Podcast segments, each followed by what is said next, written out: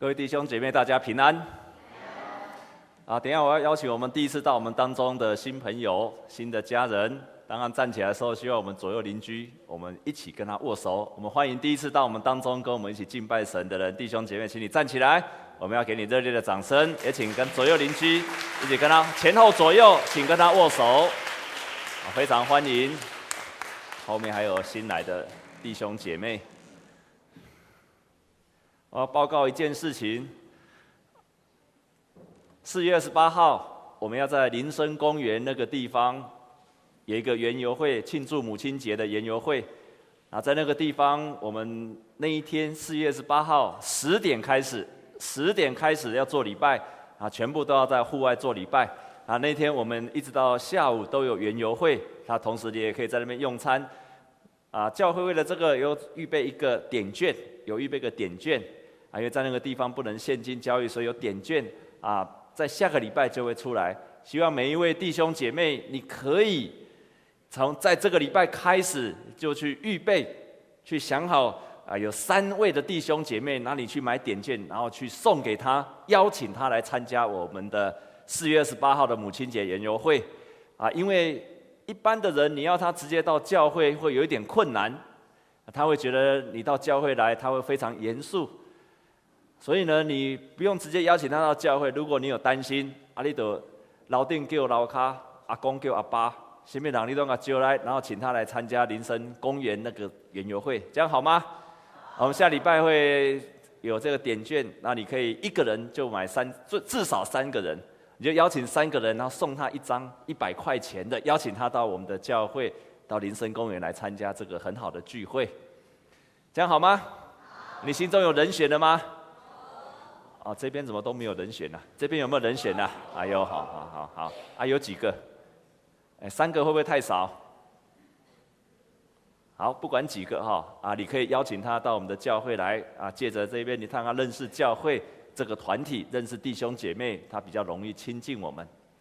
我们在今天所读的圣经节是我要延续上一个礼拜的主题，就是耶稣复活的，你也要复活。我们再跟左右邻居说，耶稣复活的，你也要复活。你要在各个层面里面都要复活，都要经历到耶稣的大能。要在每一个层面要去经历到耶稣基督的大能。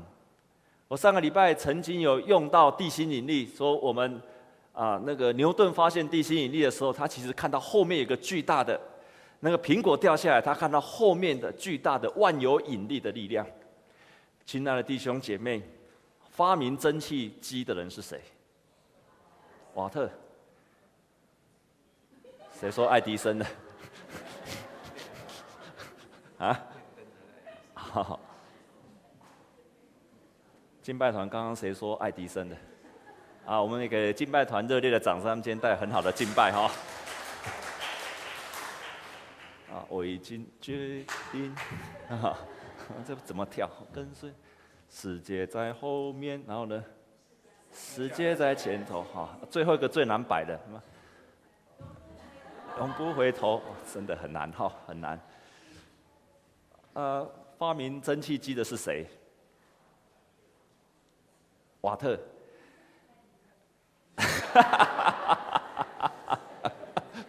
你就是不死心，一定要他发明。请问，你有看过蒸汽吗？你有常常看过蒸汽吗？你到了下滚水的时候，是不是有蒸汽？可是你为什么没有发现蒸汽是有巨大的力量？瓦特当他把这个蒸汽用在打水，然后放在机器上面，就变成了车子可以行走的动力。他用在很多的方面，这个放在火那个铁车铁车的上面，就变成火车。你也常常在看蒸汽，你也在煮水啊。你甚至那个水会，你只听到看到水在滚，你看到蒸汽。你也看到你家的水蒸气的时候会发出什么声音？哔！但是你还是永远只会煮水。但是瓦特却从煮水里面，他去看见了这个水蒸气后面有个巨大的力量。他不只用煮水那个蒸汽的力量，它可以把它无限的使用，因为他发现了这个奥秘。因为水能够把这个蒸汽的那个那个茶壶盖子把它冲开来，那它也可以成很巨大的力量。在今天你看的圣经节里面，保罗就是在提醒我们，你要去经历到那个复活的力量。那个因为那个复活的力量是非常巨大的。我前两个礼拜所举的例子，不管是瓦特或是牛顿，他们都是看到那个有形的力量、有形的物件，他发现后面有个巨大的力量，他发现那个有形的后面有一个看不见的巨大的力量，但是。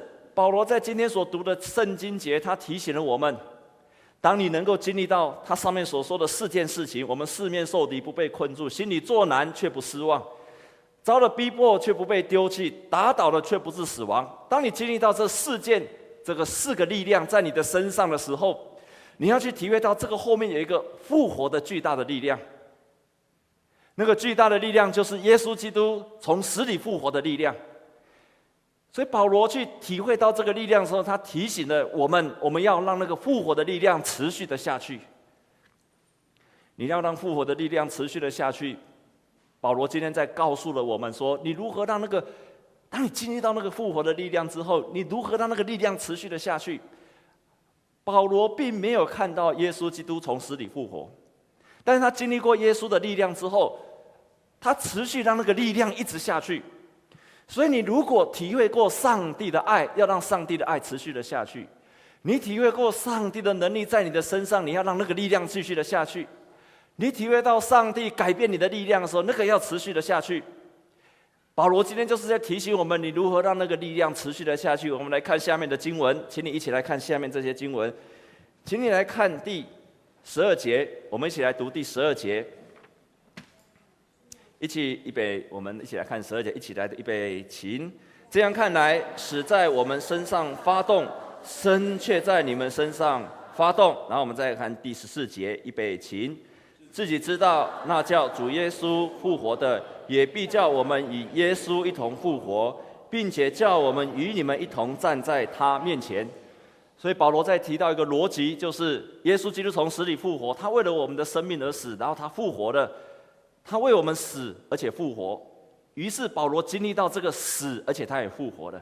然后他又把这样死跟复活的，又传递给哥林多教会这些弟兄姐妹。然后他提醒他们说：“你们也要去经历到这种死跟复活，然后让这个死跟复活也持续的下去。”这就像是耶稣他曾经分享过的：“一粒麦子若若不在地里死了，仍旧是一粒；若是死了，就结出许多子粒出来。”所以，耶稣基督的复活能够一直扩散，保罗的复活能够扩散，还有你的复活，你经历到上帝的恩典能够持续的扩散，有一个关键的秘诀，就是你必须像一粒麦子死去了，也就是当你愿意委身于一个人，委身于上帝的服事、工作、传福音的时候，你会从那个当中经历到那个。复活的力量又持续在你身上不断的扩充出来了。可是当你停止了这个尾声，那个复活的力量就到此为止了。那个复活力量就不会再发生了。在圣经中有一个人物叫做彼得，彼得，他原来他经历过耶稣最奇妙的事情。亲爱的弟兄姐妹，亲爱的弟兄姐妹。当彼得跟耶稣在一起的时候，他听过耶稣的教导，他看过耶稣怎么样去医治病人，他也经历过他如何帮助耶稣如何怜悯贫穷的人，他甚至也看过耶稣曾经让拉撒路从死里复活起来，甚至于在那个山上，他曾经看过耶稣变貌，所以耶稣基督所有的神迹，彼得都经历过了，都在旁边看过了。然后呢，彼得自己也甚至也经历过，他从那个海面上走过去，像这样的一个人，照理说他经历过耶稣一切的神迹，应该非常信靠上帝，应该非常相信耶稣会跟从他到底。亲爱的弟兄姐妹，再大的神迹都很难跨越着人性的软弱，再大的再大的神迹再大的神迹，当你遇到了生命的挑战的时候，我们人性的软弱都很难跨过去。耶稣被钉十字架的时候，彼得成为一个软弱的人，即便他以前看过这么大的神迹，他在那个时候变得非常的软弱。他三次不认耶稣，他三次不认耶稣。亲爱的弟兄姐妹，亲爱的弟兄姐妹，我们信靠上帝，并不是靠着神迹而已。当你经历过了神迹的时候，如果你没有再去经历到生命的变化的时候，神迹终有一天对你来讲是会枉然的。但是，当耶稣基督从死里复活的时候，耶稣基督复活之后，几乎花所有复活的日子跟他的门徒在一起。他做了几件事情：第一，给他们平安，告诉他们说：“你们要平安。”所以复活节的最大的特征就是平安。我们跟左右邻居讲说：“愿你也平安。”所以你没有平安，是你还没有经历到复活。耶稣基督后之后，第一件事就是让他们感知到平安。接下来，耶稣跟那些门徒在一起，然后让他们经历到什么呢？让他们经历到回想耶稣过去所说的话，然后让他们去回想耶稣所行过的种种的神迹，然后再一次的激励他们。然后同时给他们一个极大的应许，就是这些门徒他们能够做比耶稣更大的事情，他们能够行出耶稣在这个世界上所做的事情，告诉他们说：你们要等候圣灵，当圣灵临到你们身上的时候，你们就要成为，你们要就要得到很大的能力。更重要是，耶稣在那个时候就提醒了彼得，让彼得重新建造了信心。所以，当彼得他经历过耶稣基督的复活之后，这个时候的彼得，他得着了能力，他开始传福音，他开始到处去传扬福音。但是，当他开始去传福音的时候，又发生同样的事情，他不去认耶稣的事情又再度发生了。这个时候，当彼得去传扬福音的时候，当时候的祭司就开始要来逼迫彼得，要把彼得抓下去监狱里面，告诉他不准再传扬福音的。这样你看到了没有？耶稣没有复活以前，当耶稣要被钉死，彼得非非常的害怕。当他他看到他老师被钉死的时候，他非常的害怕，非常的恐惧，他就三次不认耶稣。但是当他耶稣基督复活的时候，彼得遇到同样的挑战。这个时候，当时候的祭司要把他下在监狱里面，但是这个时候，彼得成为一个勇敢的人。亲爱的弟兄姐妹。你经历到耶稣基督复活的第二个特征，第一个特征是平安，第二个特特征就是像彼得一样，你一定会成为一个勇敢的人，你一定会成为一个勇敢的人，你一定会比以前更加有勇气。换句话说，以前你有罪恶，你不敢面对，现在你敢面对了，你就有勇气了。你以前遇到了很多的困难，多数的人都是逃避，但是现在你敢勇敢去面对了，你就得到了勇，你更比以前更勇敢了。你过去遇到了冲突，你不太敢去面对，但是现在你有勇气去面对了，你就开始有勇敢。所以经历耶稣基督复活的人，他必然会产生了巨大的勇气，像彼得一样，必巨人一定会得到很大的勇气，他开始很大的信心。亲爱的弟兄姐妹，我在台南牧会的时候，有一天来了一个护理长。这个护理长他是在一家在台南很大的医院当护理长。他为什么来到了教会？他在医院里面的考绩很好，然后他在医院的跟人的关系也很好。他在那个医院服务了二十几年，从一个单纯的护士升到护理长。可是有一天，他跟他的上司，他的上司其实没有做什么，他的上司就是把跟他诉苦，然后把很多的压力跟他分享。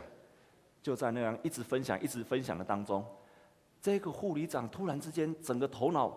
你知道有一些人，有一种人，弟兄姐妹，如果你是我说的这种人，有一种人就是当他听了别人的诉苦，哎，变做一个给扣，你知不？他自己跑不出来，就好像一个人看完电影之后，还以为还以为还在看电影一样。你有跟这样的男朋友或女朋友去看过电影吗？当你看完电影之后，那个人被杀死了，那个人那个男主角或者那个女主角被那个被那个点被杀死了。当你看完电影之后，你的女朋友在旁边。还在那边掉眼泪，还在这掉眼泪。他不是因为剧情很感动掉眼泪，他说：“那个人死去的人该怎么办呢？你有这样的女朋友，请举手。你是这样的人，看完电影还持续在会哭的人，请举手。他就是这样的人，没有办法离开那个电影的情节。所以，当很多人跟他诉苦的时候，他的主管跟他诉苦的时候，他的心中就充满了很多的负担。所以，如果你是容易把负担放在你身上的，你要很小心。哎，这个姐妹就因为这样子的负担来到了教会，最后这个负担居然变成她的重担。她甚至需要吃药，甚至没有办法入睡，甚至于没有办法工作，甚至于没有办法开车到医院去。也就是我们现在说，他得到了忧郁症。可是，亲爱的，你你干嘛这样也会得忧郁症吗？这样也会得到忧郁症吗？是的，我所听过忧郁症的所有的会得到忧郁症的，绝对都超乎你想象以外。那个原因无所，就这个人就来到了，这一个人就来到了教会，于是我们就为他祷告，我们就邀请他加入教会的生活，然后请他加入教会的小组。亲爱的弟兄姐妹。教会是上帝所设计很美好的地方，要拯救世界上的人的地方。所以你不只要参加教会的聚会，你还要参加教会的小组跟团契。你已经参加教会的小组跟团契了，请举手。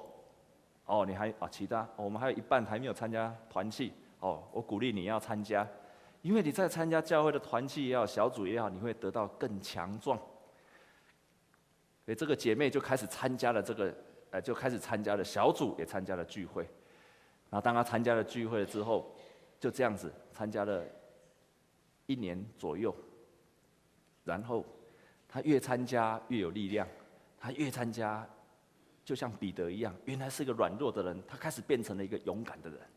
他开始变成了勇敢的人。我刚刚前面说，他连开车到医院去都感到非常的害怕。可是他后来，他连他有一天，差不多是。啊，半年多以前，那个时候我已经来到中山教会了。有一天，我收到他的一个，收到他一个 email，在那个 email 里面，他跟我分享，他说：“牧师，我今天已经可以自己开车，然后到医院去了。当我开着车，然后放着诗歌，我一面开车一面赞美神，我觉得这个世界突然变得非常的美好。然后当他继续开，继续往前的时候，他到了医院里面。”这个人在一年一年以前还是很多的问题，但是当他到了教会，教他透过了上帝的话，他变成了一个勇敢的人，他开始变成了一个越来越勇敢的人。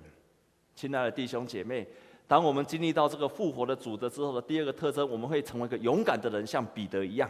所以当彼得开始传扬福音的时候，他的考验又来了，他的考验又来了，因为那个大祭司要把他抓起来，要把他下在监狱里面。不准他再传扬福音，但这个时候，彼得就跟那些大祭司说：“我听你们的，而不听听从你们，而不听从上帝的，这是不可以的。我必须要听从上帝的旨意。”所以在那一刻，彼得就成为一个勇敢的人，很勇敢的去抗拒了大祭司要把他下在监狱里面。彼得就成为一个勇敢的人。我们跟左右邻居讲说：“你也要成为一个勇敢的人。”所以你看，在我们今天所看的圣经节里面，四面受敌不被困住，然后我们失望，我们心里作难却不到失望。在这个经节里面，你看到我们是在能够去勇敢的去面对问题的人，然后我们让那个复活持续的开始。我们接下来去看第十九节，我们来看第十六节，我们来读第十六节。我们来读第十六节，预备，请。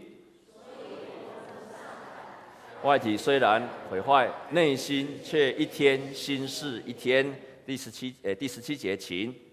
我们这自战至轻的苦楚，为要成就极重无比永远的荣耀。所以你看，当保罗他体会到那种勇气，他认为这种勇气不只是只有在他生活着的时候，还包括他死后。所以你看。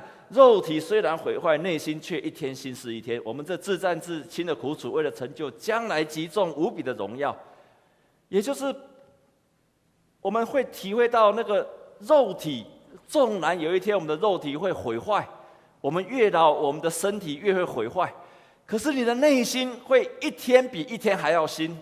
我再说一遍，你的外在的东西都会渐渐的老去，都会毁坏，你的身体，你所有外在的都会越来越老，越来越毁坏。你的皮肤会越来越皱，你用 SK two 也没有办法。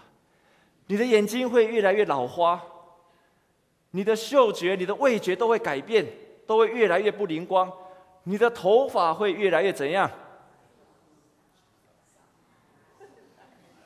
会越来越白，有的人会越来越少，比较倒霉的会越来越少。然后你的腿会越来越没有力气。你的手也越来越怎样？举不起来。我刚刚在讲都是我个人的写照。然后因为手好像开始举不起来了，这是不是叫五十肩呢？啊，你有这样问题的，你没有这样问题的，请举手。啊，再举手给我看看。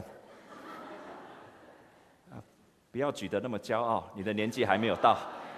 你来告诉我五十岁再来讲，哈。你一定会体会到这样子的，你眼睛会越来越老花。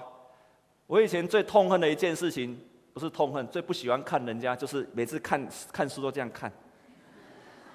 有一天，当我发现我必须也这样看的时候，真的是非常的懊恼。我就知道再也不能够，再也不能够嘲笑老人家了。我以前也最讨厌人家，不是讨厌，就是看，难道一定要这样看吗？然后以前要常常看到人家说。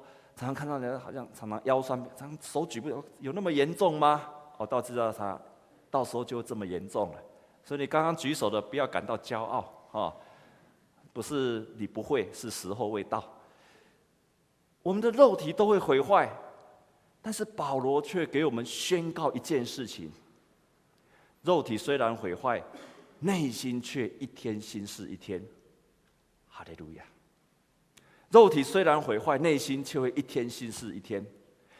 你的肉体一定会毁坏，但是你一定会经历到像圣经上所说的那个复活的力量，要在你的里面去，一天比一天还要兴旺起来，甚至这个兴旺从现在一直到永远。阿妹吗？你有这样的确信吗？所以这个到时候你的心里的强壮的力量，跟你的肉体跟外在完全没有，完全没有关系。你相信吗？我就真正去经历到，我肉体虽然毁坏，可是我现在我发觉到我的心灵，比我二十岁的时候还要强壮。你相不相信？你们当中很多人虽然头发没有掉，头发没有白，腿不会酸，手还举得起来，可是我看你们的脸，都像五六十岁一样。你们外体，你们是肉体没有毁坏，内心却怎么样？一天比一天还要老。这个不对，当一个基督徒是肉体虽然活在，内心却一天新似一天。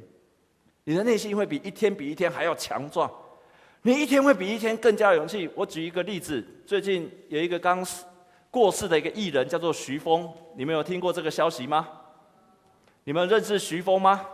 认识徐峰的请举手，看过他的表演的请举手，没有看过他表演的请举手，没有看过他表演那么多。有看过他表演的，请举手。那喜欢花花世界的才会看过他表演。没有看过他表演的，请举手。没有看过哦，那你不太有见识的人就没有听过他的表演。那徐峰，在我们很年轻的时候，他是非常非常有名的，但是他得了三个癌症，三个癌症。但是在他的过世之前，《中国时报》给他的报道，在他过世之前，他这样子告白他自己的信仰。他本来不是一个基督徒。如果你知道徐峰又会赌，然后又喜欢喝酒，然后到处去就是花天酒地的一个人。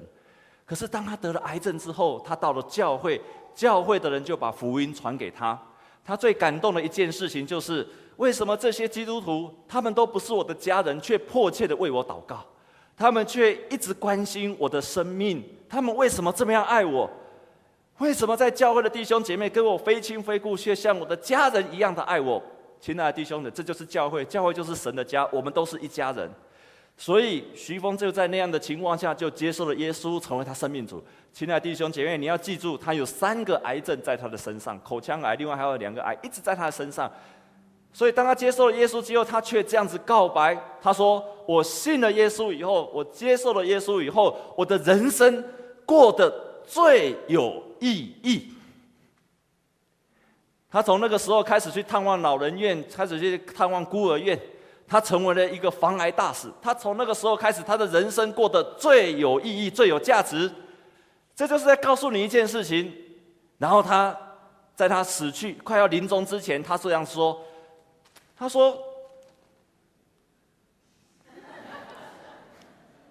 他说听到死这个字，完全不会害怕。能够蒙主宠召，是一个无上的快乐。就是这样的。”一个内心勇敢的人，他得着了盼望，得着了希望。肉体虽然毁坏，内心怎么样？一天新是一天。亲爱的弟兄姐妹，如果今天上帝要把你呼召回天家去，你会像他一样说：“蒙主宠召是一件好的无比的事情呢？”请把手举起来。这么多人活得不耐烦了，你要去提啊！但是我们还是给举手的人哈。给他那个热烈的掌声，好，这个是对的，这个是对的，哈，我们也祝福那些举手的人，啊，早日安息主怀，不好吗？蒙主宠召是一个什么样？无上的快乐的事情。这个徐峰就这样告白他自己的信仰，他说：“盟主统招是一个无上的快乐的一件事情。”刚刚举手弟兄姊妹，你的价值观是对的，就是我们随时随地都预备好，当上帝呼召我们去的时候，因为肉体虽然毁坏，内心却一天新似一天。如果你的心灵是很旺盛的，就算你现在遇到很大的挑战，你的心灵是旺盛的，你就会经历到保罗所说的：我们四面受敌，不被困住；心里作难，不到失望；遭逼迫，却不被丢弃；打倒了，却不至于死亡。而当你愿意这样子再一次的去委身下去。在一个人一件事情的身上，你会经历到那种复活的力量，不至于失望，不会丧胆。肉体虽然毁坏，内心一天新似一天。你会发现那个力量就一直的持续下去，一直的持续下去，一直的持续下去。所以，亲爱的弟兄姐妹，你如果要让复活力量在你的身上不断的下去的时候，你一定要委身一个人。牺牲你自己，为了福音也好，为了服侍上帝也好，你这样子委身下去，你一定会再一次的看到那个复活的力量，不断的、不断的、不断的、不断的，就从你的生命当中去发展了出来，就生长了出来了。所以在座的弟兄姐妹，我特别要鼓励我们在教会已经很长一段的时间的这样的弟兄姐妹，你要去经历到这种死里复活的力量，你要让那个复活的力量持续的下去。当你到教会做礼拜的时候，你要鼓励自己，要让那个力量能够在你的生命当中不断的持续下去。我们今天有一些弟兄姐妹要受洗，牧师也要鼓励你们。虽然你们到今天才受洗，认识上帝没有很久，接受一次，但是就像圣经上所说的，在后的要在先。你也要让你自己的生命成为一个不断、不断、不断能够经历到耶稣基督从死里复活的力量的一个人。我前面提到的那个护士。当他从那个忧郁症里面走出来，他开始可以自己去开车去上班了。他生命的力量出来了。就在今年的过年的时候，他寄了一封 email 给我。在那个 email 里面，我非常非常的感动。这样子一个突然之间陷入谷底的一个年轻人，却经历了上帝的大能。即便那个时间有一些长，一年的时间，但是那个力量在他起来了。我要告诉你，这一个护理长如何让那个力量持续的延续下去。他如何让那个力量延续下去？当然不，他不是只有参加教会的生活而已，而是他努力的让那个复活的力量持续的下去。他写了一封信跟我说：“牧师，平安。”近来可好？在这一段心灵沉淀的日子里，我从起初内心的挣扎跟害怕，到平静与安稳。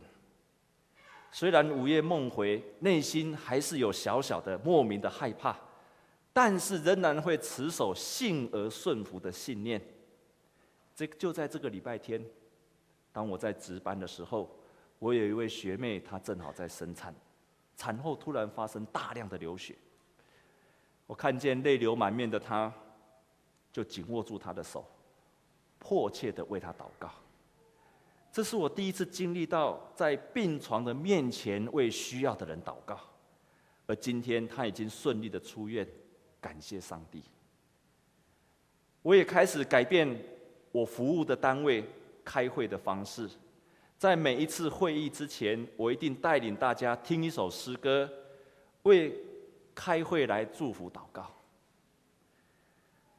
虽然我以前没有，我还没有开始传福音，但是我们单位里面的基督徒的学妹昨天告诉我，她感觉到周围的环境已经开始改变了。有的人一上班就开始听福音的诗歌。有的人，我就开始送他金句卡，我很感动。希望能建造一个爱神、爱人的团队。我看到这一个姐妹的 email，非常的感动。在她的 email 里面，也许不是一个很巨大的、很戏剧性的改变，可是在这个地方。我看到了一个曾经经历到忧郁症，但是上帝改变他生命的人，立志让这个死而复活的力量，在他的身边持续的发生，持续的让这个力量发展下去，靠着祷告，有信心的祷告。立志要在他所服务的单位里面，成为一个爱神又爱人的环境。立志在他的身边，让这个祝福跟复活的力量，不但能够持续下去，而且要扩散下去。亲爱的弟兄姐妹。你也要让那个力量持续的下去。你要把它放在你的家庭里面，要让它持续的下去。在你的人际关系，要让那个复活的力量继续的下去。也要在你工作的职场上，让那个力量继续的下去。你会看到，就像瓦特发发现那个蒸汽的力量。就这样扩散了出去，就像这个姐妹在她的单位里面看到这个力量扩散了出去。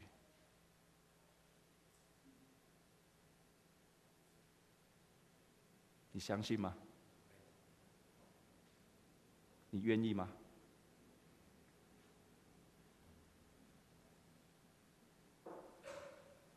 你要做这个决志，你一定要做这个决志。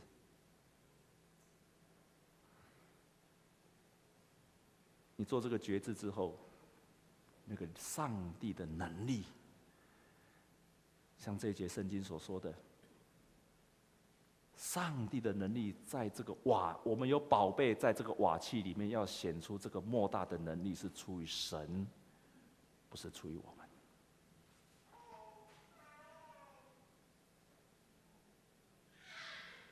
当我们一起经历到这种复活的大能。要做决志，